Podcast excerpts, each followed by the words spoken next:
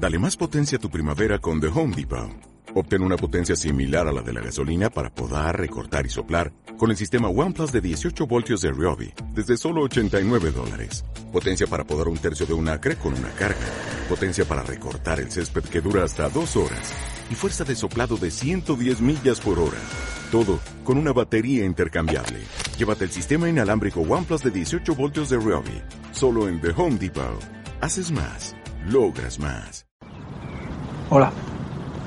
Es curioso cómo una idea o una emoción que creemos única y original, al compartirla, lejos de perder la originalidad, lo que hace es ganar en autenticidad y nos convierte parte de un todo. Así que gracias por las palabras no dichas pero escuchadas y los abrazos no dados pero sentidos del primer paseo que compartí contigo. Hagamos que las paredes sean transparentes otra vez y ven conmigo al parque porque bienvenido, bienvenida, esto es el paseo. Y hoy me he venido al, al parque porque espero compañía. Eh, va a venir un amigo que hace tiempo que no hablaba con él y nos hemos puesto el día hace, hace relativamente poco y quería pasear con él un ratito, así que ya le veo por aquí. Aquí está. Hola, Sendoa, ¿qué tal estás? Hey, Joel, ¿cómo estás? Bien, bien, muy bien. Gracias por venir a, a pasear. Pero dime ya lo que tienes en la cabeza que te veo con cara pensativa.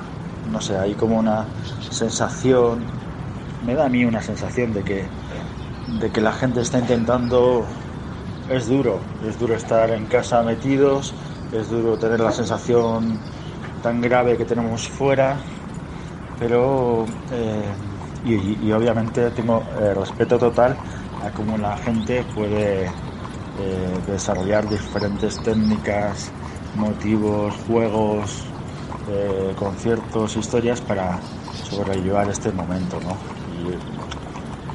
No critico y critico a la vez esa, esa, lo que ahora parece una explosión de querer ocupar el tiempo eh, de una manera total en las redes sociales. Entonces tengo ahí como unas visiones sobre eso un poco críticas, pero porque yo lo he vivido desde, desde el primer instante en un momento de, dolor.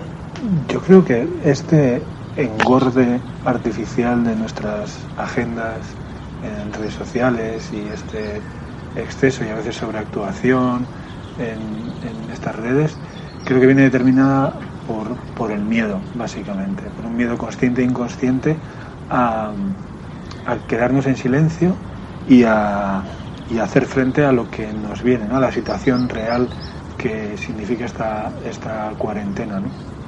Y, lo hacemos de muchas maneras, entre ellas engordando la, la, agenda, porque no queremos enfrentar una palabra que tú has dicho, que tú has tenido, con la que has tenido que lidiar eh, prácticamente sin darte cuenta, ¿no? que es el dolor.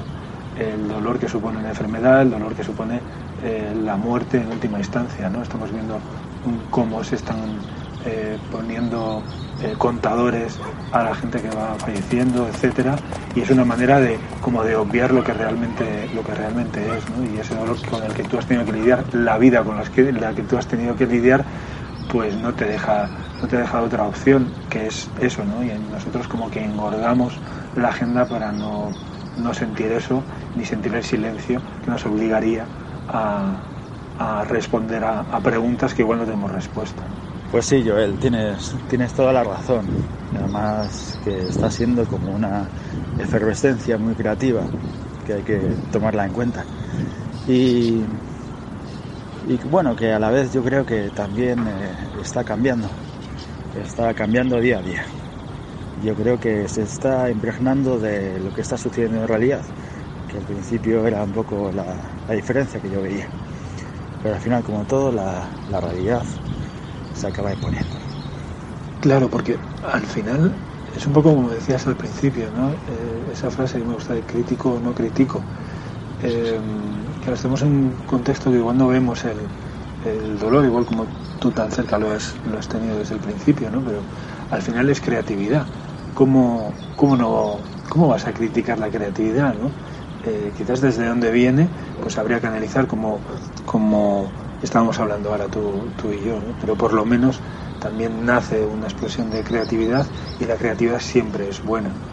Eh, lo que hay que hacer es no olvidarse de esa otra parte, que no estamos aquí en un campamento de verano, ¿no? sino que es una cosa importante, seria, que, que también implica dolor, implica eh, muerte, pero por otro lado, como la vida también tiene otras cosas y otros reversos, y entre ellas la, la creatividad, ¿no? y en parte también este, este paseo nace de esa creatividad. ¿no?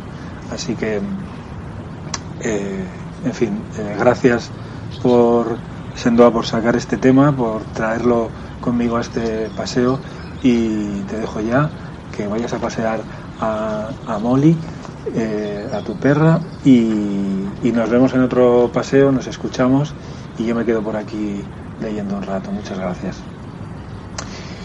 Y yo me quedo un, rato, poquito, porque ya vamos a terminar el, el, paseo, pero yo tenía en el bolsillo un, un libro que antes de que llegase Sendua estaba eh, ojeando y quería leeros un poema de ese libro. Voy a leer un trocito para que no sea muy largo y ya con eso eh, me despido. Quería leeros el, la primera parte del poema. Es un poema que se titula eh, Amistad a lo largo que me encanta es eh, un poema de Jaime Gil de Viedma y digo que siempre leo el, el, principio porque me gusta mucho, pero hoy voy a hacerlo al revés y voy a leer el final. Y antes de leer el final, porque creo que enlaza muy bien con todo lo que hemos hablado, recordaros que estoy donde queráis que esté y también sobre todo en el blog sinestudiosblog.wordpress.com. Yo soy Joel López y Amistad a lo largo. El final dice así. Pero callad, quiero deciros algo. Solo quiero deciros que estamos todos juntos. A veces al hablar, alguno olvida su brazo sobre el mío, y yo, aunque esté callado, doy las gracias, porque hay paz en los cuerpos y en nosotros. Quiero deciros cómo todos trajimos nuestras vidas aquí para contarlas.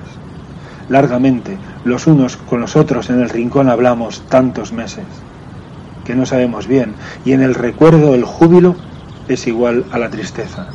Para nosotros el dolor es tierno. Ay, el tiempo.